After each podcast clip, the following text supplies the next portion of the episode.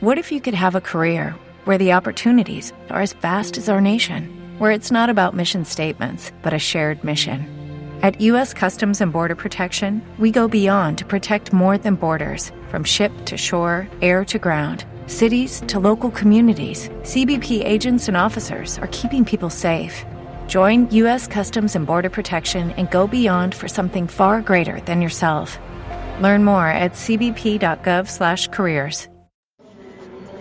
Today I don't feel like doing anything. I just wanna lay in my bed. Hola, soy Silvia, docente del nivel inicial, y estoy aquí por entrevistar a dos colegas que me van a contar cuáles son sus recuerdos con respecto a la radio.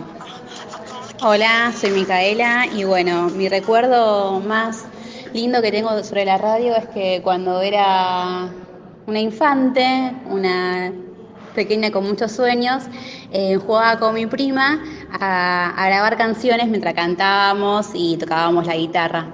Lo hacíamos con un cassette viejo y poníamos play y rec en una radio que teníamos y cantábamos y después lo hacíamos escuchar a nuestros familiares y nada, nos creíamos que éramos la bandanas. Así que bueno, nada, eso. Hola, mi nombre es Alejandra, yo vengo de la línea sur, de un pueblo llamado Ingeniero Jacobasi, que está a cuatro horas de la ciudad de San Carlos de Bariloche, muy conocida por, por la nieve.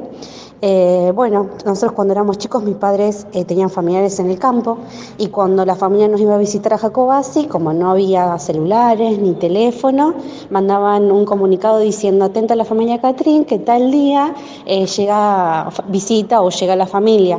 Así que para nosotros era muy importante estar atentos a la radio, más que nada para mis padres, al igual que si alguno se enfermaba, avisaba por radio que eh, estaba mal, entonces nosotros nos enterábamos de esa manera.